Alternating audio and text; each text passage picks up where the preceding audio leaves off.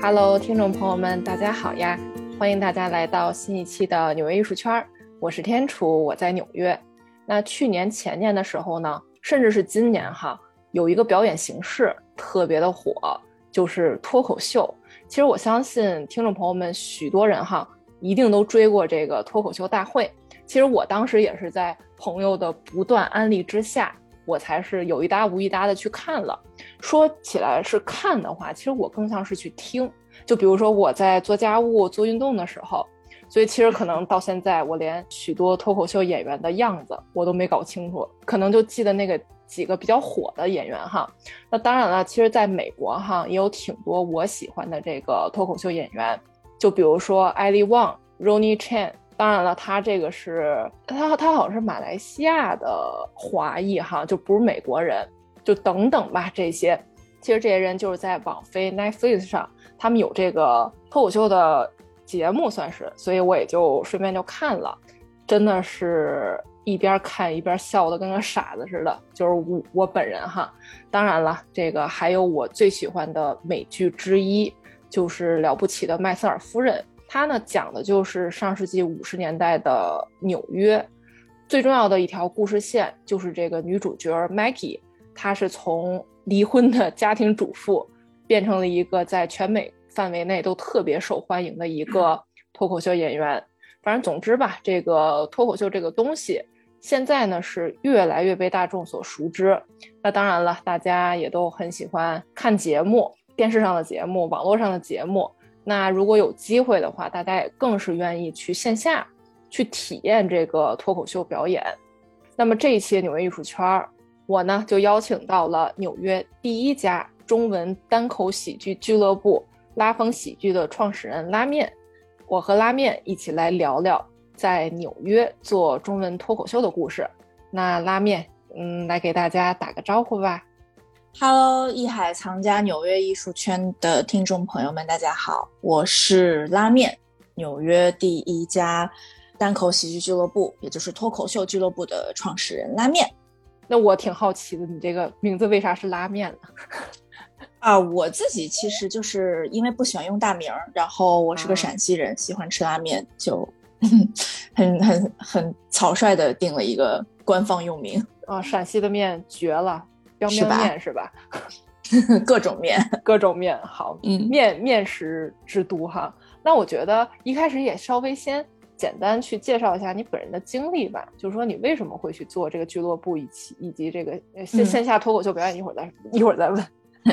啊，对，这其实首先我从小就热爱看一切的综艺节目，所以从今晚八零后脱口秀那个年代，我基本上每一集都在看。王自健。然后啊，对，王自健就最早，所以就是在吐槽大会之前我就知道池子那些人什么的，后来后来肯定一路跟这个事情，其实就是。前两年有个朋友问我说：“你的兴趣爱好是什么？”我就说：“我喜欢打桌游啊，看看综艺。”然后他说：“你那个不叫兴趣，那个应该叫乐趣。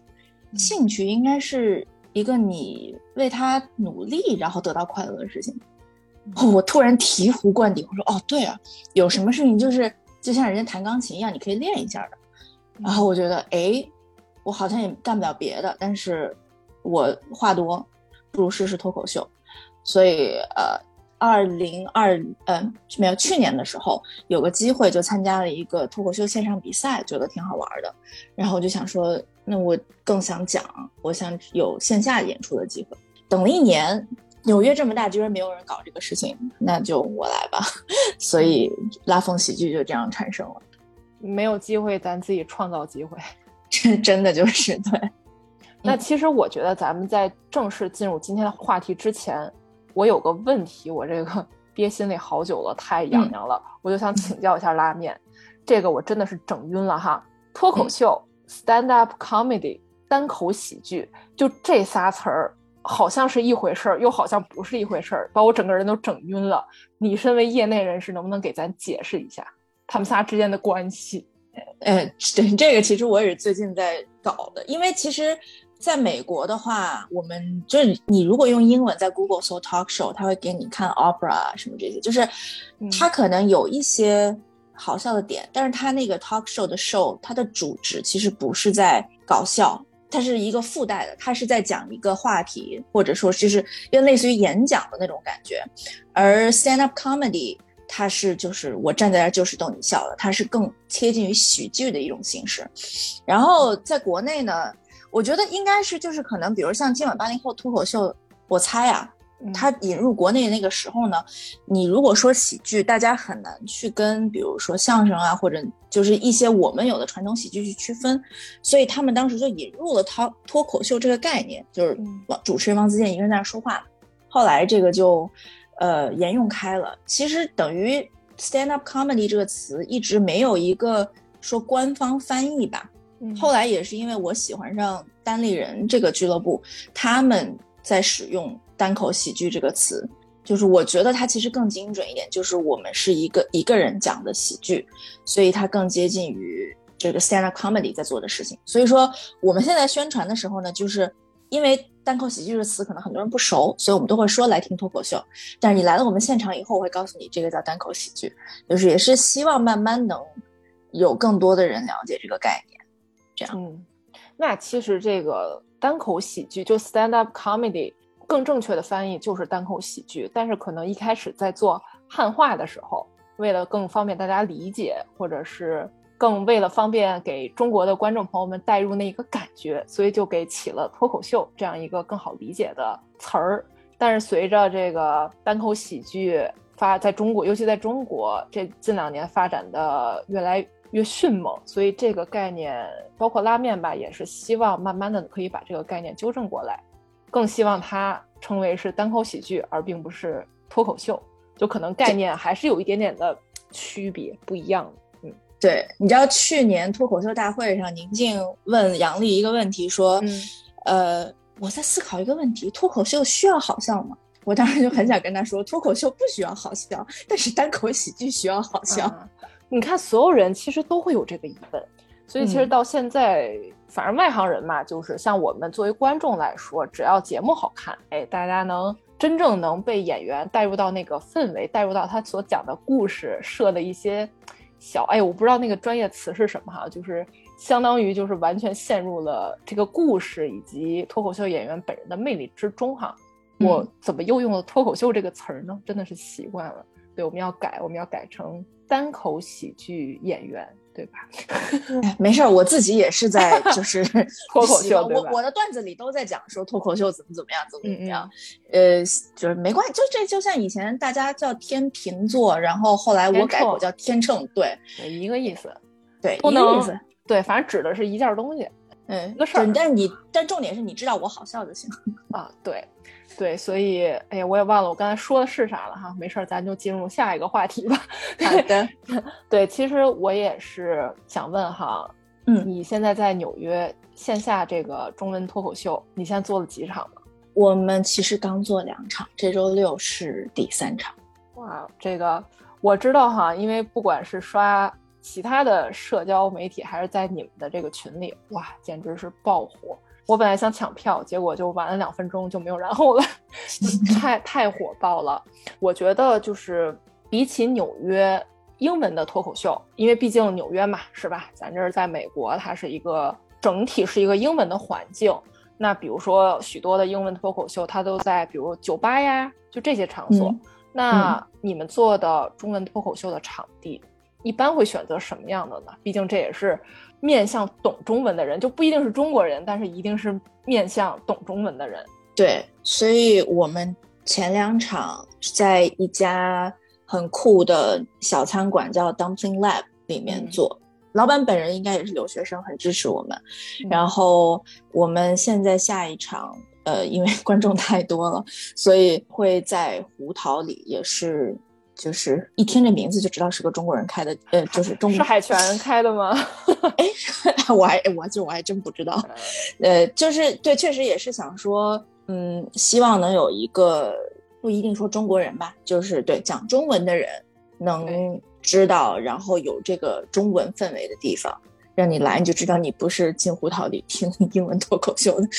对，这个很有意思哈，因为纽约大多数的脱口秀。就是单口喜剧，它都在地下那种昏昏暗的小酒吧，但是咱们的场所好像就显得逼格比较高，也不能这么说，也不能这么说哈，也不是贬低人家的意思，就是我觉得没有是是我们不够 original，对没有没有没有各有各的特色，我觉得。那我还想问，那你在这个，因为你已经攒了两场了嘛，嗯，爆火，那你在实施过程中有没有什么趣事儿？就包括招募演员啊等等，有多少？就是你遇到的在纽约说中文脱口秀的人大概有多少个？其实一开始的时候，就是我最早还没见的时候，就想说先找演员嘛。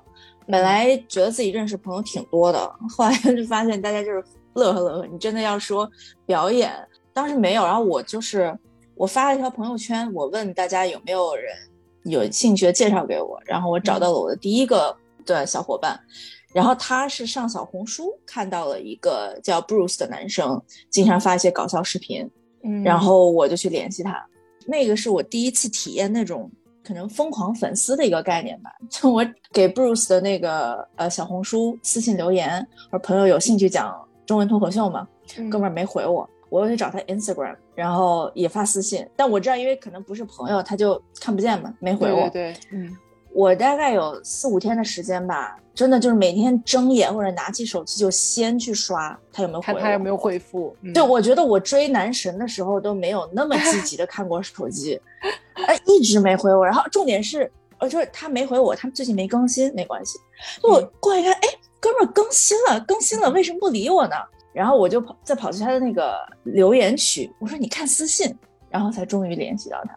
嗯，就是那他愿意吗？就是参与到你的脱口秀表演当中？对他可愿意了。所以就是我们也就是发现一件事情，就是如果想要追男生的话，只要你开好头，后面可能他很愿意跟你走。那等于这是你招募的算是第一个演员对吧？对。那之后呢？后面嗯，后来真的就是啊，对我其实是一开始两个，然后我们就说我们能组到。五个人就能开第一场，嗯然后感谢小红书，真的是宣传挺给力的。我后来就是就好多各种各样的网友吧，然后也有一些朋友介绍的朋友，然后联系我。反正我在第一场之前就聚集了八个演员，然后我们第一场就是第一场开场之前一周，我们线下读稿会的时候，里面几乎所有人我都是第一次见，就是一个纯网友线下线下面基。对，然后就很可怕。这些人第一次听他们，我第一次听，你说他们也太厉害了，然后觉得这事儿肯定能行，嗯，然后就做了，然后就相当于攒了个地方，就把这事儿给操办起来了。对，嗯，那只能说明一头也不能说只能说明哈，就是这也说明了，在纽约对脱口秀感兴趣的人真的很多，就是目前是首家也是独一家这个纽约。第一家中文脱口秀平台算是，那每你像你说第一场是八个演员对吧？嗯，第二场呢是不是也差不多这个数？那观众呢？观众大概有多少？还是说这场子有多大，观众基本上就能来多少？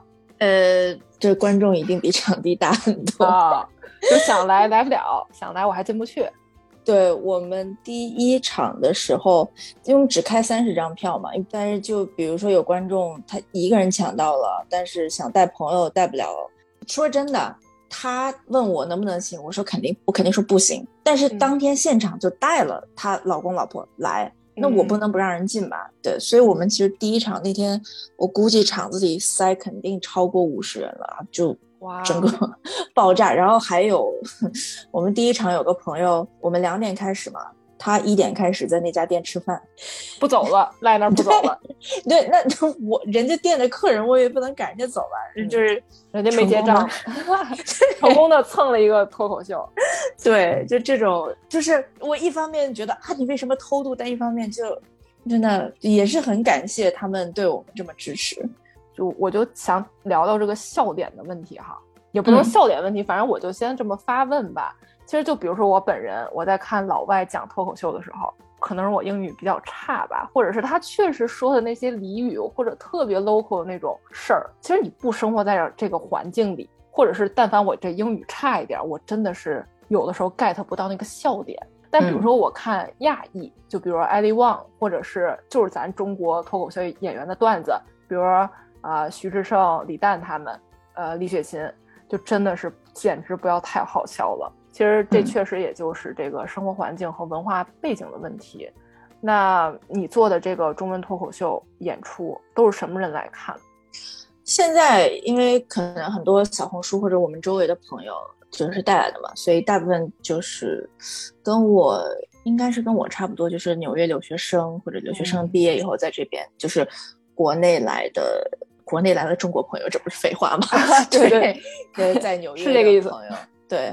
那就还是大部分还是中国人，就是因为毕竟大家，嗯，无论时间长时间短，那时间长的像你，我知道在这待了十年了，这算是老纽约客，就是长时间在西方这个环境下待的吧，就总想找一点跟自己文化相关联的事情。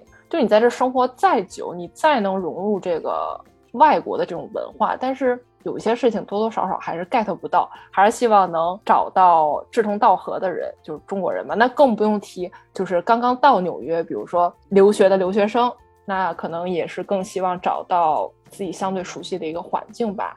所以这个中文脱口秀演出也是造福了大家。对，就是说白了，就是单口喜剧这个东西，它很多时候就是。它的重点就是生活中可能大家都经历过的事情，然后有共鸣，然后可能就是一个比我更会说话的人，把我的想法讲出来，然后很好笑，我就能找到那个共鸣，我就很开心。那其实就是这样。所以英文的一些喜剧演员，他们比如说有一些很生活化的，比如说我很讨厌手机这种段子，听了可能会笑，但他如果讲一个，比如说大家。美国人都认识的明星的段子，你可能就没什么感觉。对，或者是他们跟历史就比较偏门的历史相关的，那我完全就 get 不到点。对，就是文化性的。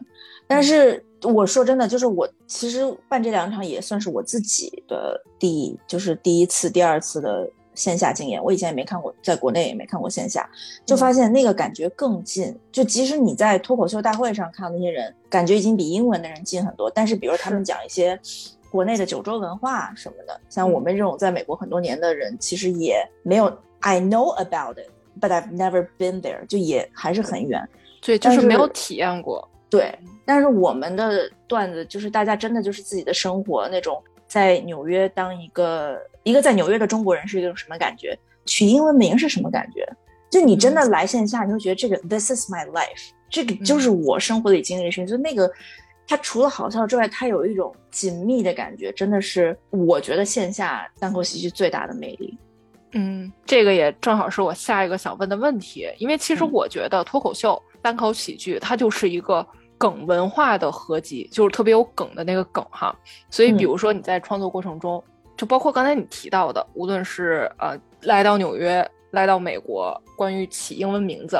就这种事儿哈，就这些被我们观众所理解成为的这个梗儿梗梗，这这这 词儿说就是从哪儿来的？就是你们一般在创作中从哪儿来？就包括你们是如何去收集，然后把它转化成一个更加生动的一个表演，给我们具体的讲一讲。就是脱口秀创作，因为它其实最大的动力就是负能量。你生活中如果有负能量的话，基本上你就已经有了一个基本的。梗的源泉了，它其实就是说，把你可能平时想宣泄的那个负能量，换一个方法讲出来。就举个最简单的例子，比如说你在路上开车，有个人开始疯狂经过你旁边，差点撞你车，这就特别生气，你就骂一句：“这个人有病啊，他是不是敢投胎呀？”就你知道吧？就他 obviously 这个人没有在敢投胎，但是你会想说，这个人为什么会这么讨厌？就有一点骂人不带脏字儿的感觉。对对，其实就那感觉就是什么情况下一个人能干出这么疯狂的事儿？嗯，那他是赶着拯救星球吗？还是怎么样？你就发散，就你跟你朋友聊天的时候，可能会突然冒出这么一个，就是发散的那种灵感，说他是不是怎么怎么样？那其实这个就是我的，比如这就是我可能就写这么一个段子，就是啊，他不是感叹号胎，但是怎么怎么样？呃，可能另外一个想象他就出来，或者有一些。就比如你知道网上那种粉丝夸一个明星啊，我们家哥哥好棒，我想在哥哥的睫毛上跳舞。啊对对对，你就想说谁都想得出来这种东西。对吧？当然，他虽然不是一个负面情绪吧，但是就说他是在形容一件事情，就是说我爱你，我有多爱你，我怎么样能用一个不一样的方式去形容我爱你？然后他居然想出这种天马行空的东西来。所以脱口秀其实就是这样，就是我生活中有一件事儿我想讲，然后我平铺直叙说，我昨天有个有个人超我车，没人愿意听，那我怎么样让大家就是让他也许不是好笑，是夸张，让大家想听。那恭喜你，你就开始写段子了。嗯，那你一般会比如说遇到一个好玩的，或者是想吐槽的事儿，你当时就会拿小本本，当然这个小本本是个比喻哈，当时就会 拿这个小本本咔咔记录下来，还是说，比如说我临了了，到我该创作的时候，我脑内就开始回忆，就这两种方法，你一般会用哪个？呃，我呃第一个，因为呃我个人是本身是有记日记的习惯。然后我大概最近开始认真创作之后，我每天晚上写完日记以后，会想一下，呃，想五个素材，就完全不想梗，就不需要想它怎么好笑，就想今天比如有什么生气，比如说开会的时候有个同事一直甩锅，有个客户我跟他讲了半天他都听不懂我在干嘛，我就只写这些事儿，不想他怎么去发挥。然后月底的时候或者比如要创作的时候，我一翻一翻我的这个日记，我可能有三四十条素材。那这个时候你就就发挥一下，比如说，哎，那个同事他一直甩锅，是不是得到那个客户的真传啊什么？你就就突然间好东西连一起了，然后就这样去写，嗯，就串联起来了。对，嗯，哎，对，还没有问拉面，你的本职工作是什么呀？在纽约？哦，我在一个药厂做 marketing，就是我们有一些 dietary supplements，中文听起来比较不洋气，叫做保健品，钙片啊，那个维生素 C 啊这些的。然后我就是做一些网上的营销什么的。对，这这个我觉得是个补充的，因为嗯没啥梗，不是没啥梗，是我觉得完全贴到了下一个话题，也就是聊到了这个这个人人都能讲脱口秀嘛，嗯，这个啊做 marketing 的。包括我知道庞博，他不是他好他好帅啊，他不是码农嘛，就挺多，就是人人都能讲脱口秀。其实咱也就顺便聊聊这个脱口秀的基本创作理念是什么。对，所以就因为刚才说嘛，就是生活中的负面情绪的事情，然后他总有一种，他一定有一万种表达方法。我可以说我今天很生气，可以说我今天遇到一个很讨厌的人很生气，也可以说我今天遇到一个，嗯。大脑回路很奇特的人，我很生气。有很多种方式，其中一定会有一种方式是好笑的。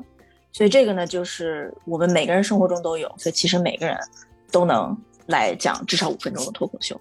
嗯，就吐槽嘛，就像 我跟我的怨种闺蜜，每天晚上都要发一下微信，吐槽一下今天所遇到的奇葩客户，跟同事有什么摩擦，对，或者说我在地铁上碰到了什么奇葩的事情。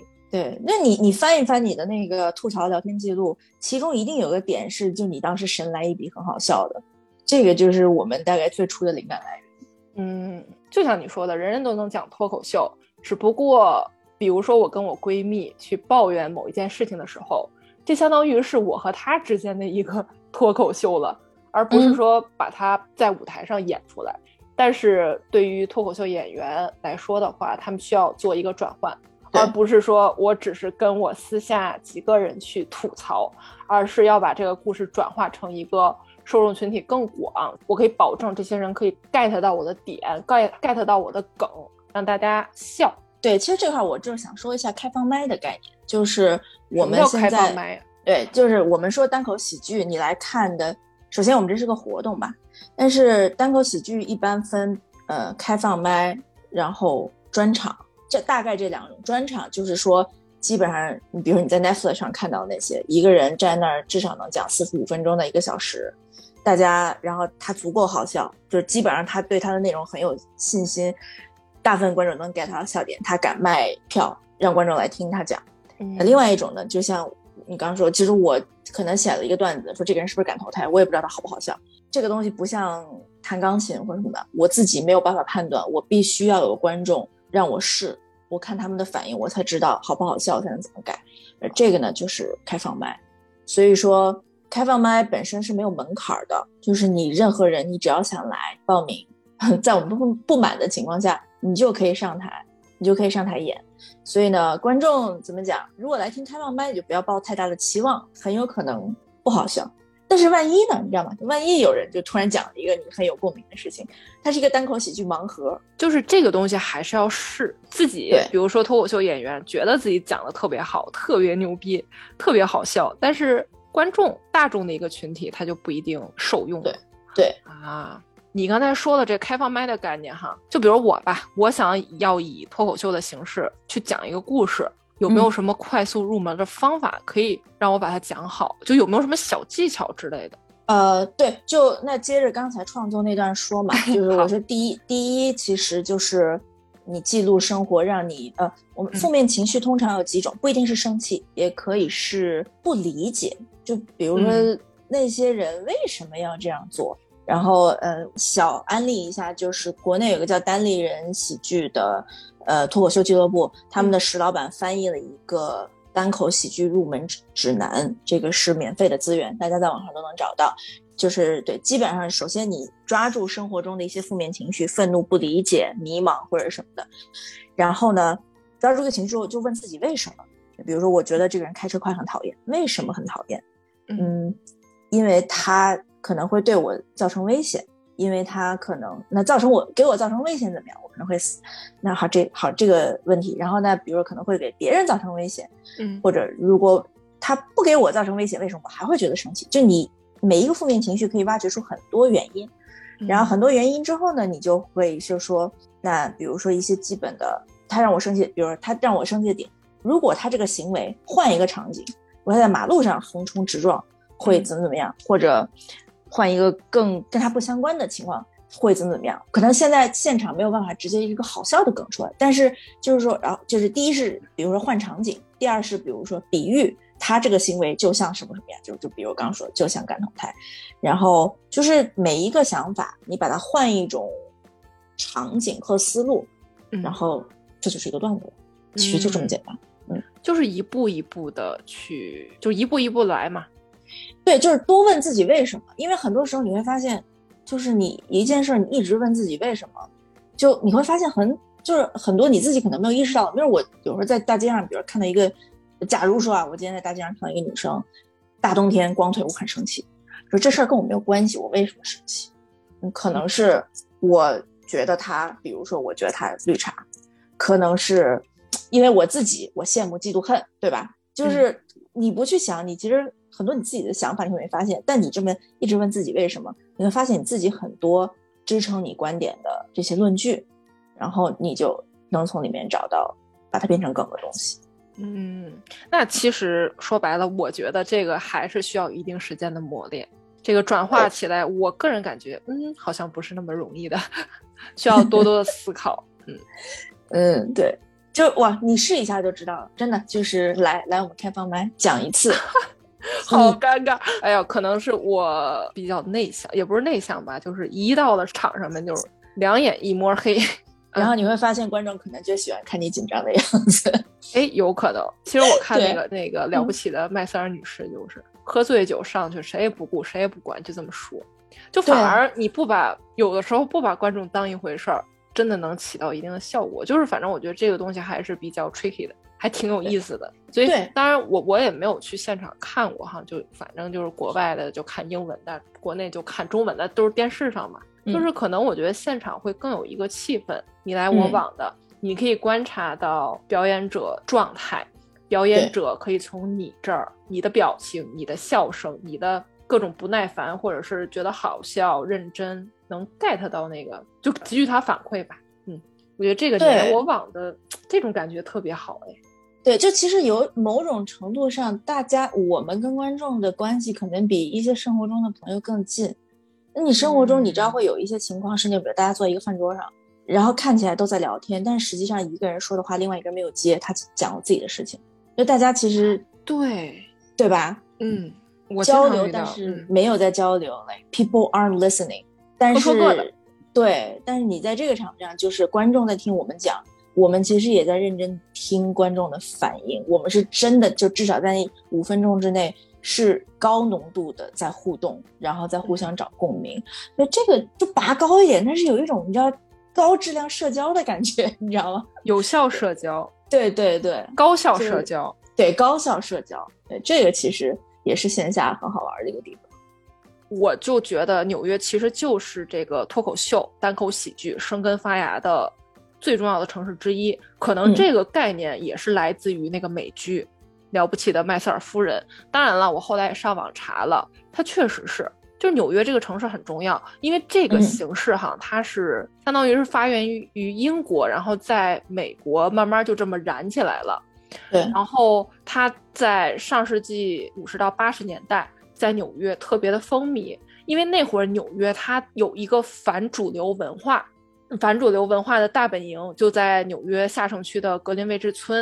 然后这儿呢，就艺术家、诗人、作家、音乐家，当时就是全都聚集在这儿。那会儿也是就是诞生了特别多的脱口秀表演场地。其实现在也是这样哈，就是几个比较火、比较大的表演场地都在那儿。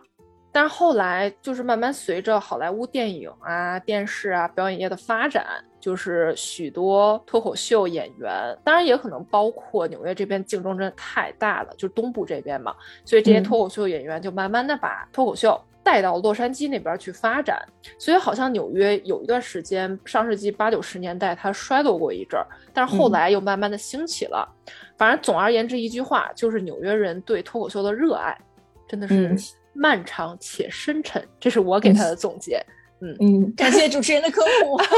对对，算一个小科普吧。那我还是想问哈，你毕竟在纽约十年了，对吧？那你有没有去听过脱口秀？英文英文脱口秀吧，可以这么说。有有，你会最近去了？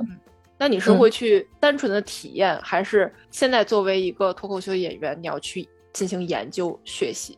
说实话，我去的时候，通常一开始是带着学习的心态的。就我想说啊，这个它是什么逻辑？就让他用的哪种方式？但你真的碰到那种厉害的，你脑子就没有空去想这件事情，你就纯粹笑，就有一些真的很受，对吧？对，真的很厉害，他会把你带走的，他会让就我希望我也能达到这种状态，就是你本来在想别的事情，但是你开始听我讲之后，你就完全忘记那些，就是笑。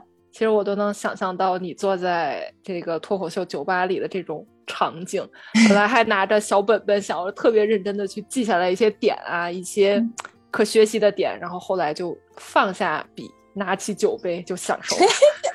对，对你真的这个精髓，没错，就是这个画面。这个仿佛是我去听讲座，我反而会有这种同样的感觉。就听一些大师的讲座，后来发现哦，这些说的你根本就不用记，就是你完全被他拉到那个他所讲的事情当中，无论这是一个故事还是经验的分享，也是魅力所在吧。嗯，对。然后真的说的好的，你会记住他说什么，所以你回家再反复品味，再去想它是什么结构不迟。而那些你没记住的，基本上那也不是很值得 学习。嗯，这个有道理，就是记不记好像没有太大区别。真的讲的好的。没准能记好几天、好几个月，甚至几年都记着呢。啊，就比如说大脑会替你决定。对，就比如说杨笠的那那个叫什么？明明那么普通，却那么自信。这就是绕不过去的段子，这个绕绕到哪都得提。对，就是宇宙的尽头是什么铁岭，是吧？嗯，对 对，就是这都太经典了。就是哪怕没有人宣传，你也会记下来。对，那你身为纽约客，你在这座城市的。生活方式是什么样的，以及你喜欢吗？或者是你想吐槽？呃，我很喜欢纽约，我很喜欢纽约。为为什么呢？就 其实我最早大学毕业以后来纽约，是因为我不想学开车。因为我在北京长大嘛，就是那什么，就后当然后来因为工作原因还是学了。我现在每天要开车，但是我觉得纽约最好的一个地方其实就是它的包容性。你在这儿可以很卷，你可以你想创业，如果你想去那种干一番事业，这儿有很多机会。你也可以很闲鱼，就像我说实话，对我也不是你也不是躺平，反正就 你像我在开始做俱乐部之前，我的时候我就是朝九晚五工作，周末就出去玩打桌游什么的，我没有想说要什么我这个年轻的时间要创造价值，没必要。就我就是。但是我同时我还是可以相对舒适的生活，然后就是只要工作正常的那个时间里做得好，我也还可以。但是就不像像我之前在呃，因为之前在北京嘛，就是如果要达到大概同等的，我觉得生活质量，我需要过得非常非常累，就是他会推着你往前走。我觉得那个是很，就包括比如即使在美国，可能你要去硅谷，那就大家都很卷，其实也很卷。那你要去一些可能 maybe Texas，就是那大家也都很很轻松，你没有办法两者兼得，只有纽约。你想要什么生活方式，它基本上都有，都能满足你。嗯，对，然后大家也谁也不用看不起谁，嗯，对吧？嗯，我觉得这个真的是最厉害的一件事情。各有各的生活方式，就是你还是纽约这这座城市的包容性。那你其实除了工作之外，除了脱口秀之外，你还会做什么其他事情吗？还是这两者已经算是占据了你生活中的所有时间了？我基本上，嗯，除了不滑雪之外，是属于什么活动都参加的。哇，全能！不是，我只只是闲，真的就是闲。闲，嗯。我之前周末的时候，一般就是有什么活动，一般比较多的是，我真的很爱打三国杀，来这里偷偷。然后，所以周末一般就是打桌打桌游、打三国杀或者 KTV，就爬山也行吧，反正就是出出去玩什么的。哇，那咱俩完全不一样。我只想躺在家里，床就是我我最大的爱好。哎，但说真的，我就是我虽然很爱出去玩，但是我不怕一个人在家。就其实 COVID 当时三个月不用出门，我觉得很舒服，很爽。嗯，对。这一期节目呢，特别开心，邀请到了拉面来聊一聊纽约中文脱口秀的故事。好了，节目最后就一起跟大家说个拜拜吧！艺海藏家纽约艺术圈的朋友们，今天很高兴认识你们。以后就是在纽约的朋友们，如果有兴趣，也可以来看我们的线下演出——拉风喜剧。拉是拉面的拉，疯是疯狂的疯。啊，也是感谢大家今天收听我们的节目，拜拜，拜拜。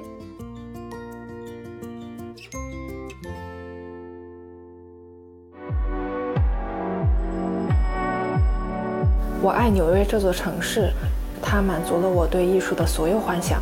希望你也会和我一样爱上它。这里是纽约艺术圈，我是天楚，我在纽约。